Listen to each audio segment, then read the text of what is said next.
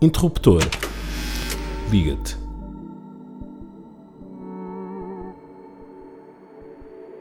Às vezes é preciso vermos os outros mudarem o mundo para sabermos que também somos capazes. O interruptor é, sobretudo, fruto da inspiração de outros, daqueles que nos últimos anos têm tido um papel crucial no desenvolvimento de um pequeno, mas firme setor de órgãos de comunicação social independentes e de orientação comunitária. Falo especificamente do Shifter, do Jornal Mapa, do Gerador, do Fumaça e do Divergente.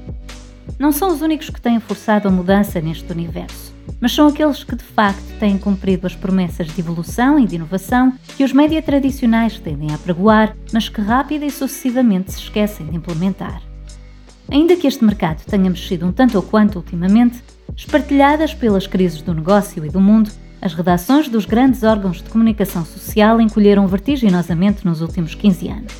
Em Portugal, os setores dedicados à cultura foram particularmente sacrificados. Com poucas cadeiras disponíveis, sobretudo para os mais jovens, a maior parte dos que escrevem hoje sobre cultura são os mesmos há pelo menos quase duas décadas.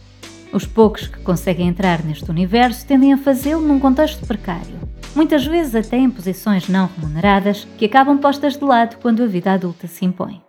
Não é de admirar, portanto, que os discursos e os formatos vigentes nos meios com maior preponderância pouco ou nada tenham mudado desde então. Por aqui não temos a intenção de noticiar. O fio infinito de títulos de última e de outras horas já está entregue. Pretendemos ocupar um lugar que ainda está vago.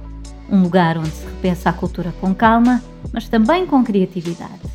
Sem trincheiras nem elitismos e com preocupações contextuais, queremos despoltar novas narrativas usando a tecnologia como aliada destes contos originais. A nossa causa maior é a promoção das literacias digital e mediática com a cultura como pano de fundo. Acreditamos que a informação de qualidade, aberta e plural é fundamental numa sociedade democrática e que a sua negação é um obstáculo real ao exercício da cidadania que se materializa sobre os mais vulneráveis.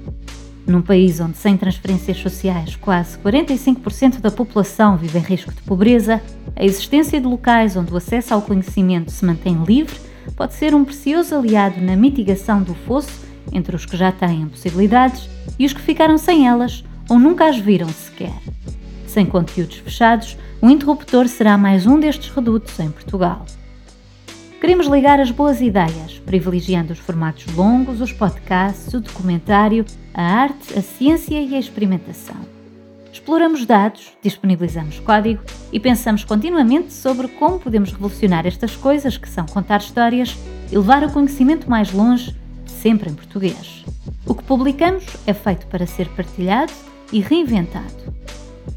Neste arranque, além de testarmos algoritmos para percebermos se conseguem diferenciar os heterónimos de Fernando Pessoa, inauguramos duas séries que iremos desenvolver ao longo dos próximos tempos. Em Estamos a ouvir mais música portuguesa, a proposta é clara. Para começar, fizemos um enquadramento histórico de como a geração millennial testemunhou na primeira fila a amplificação da música portuguesa nos órgãos de comunicação social na viragem do milénio.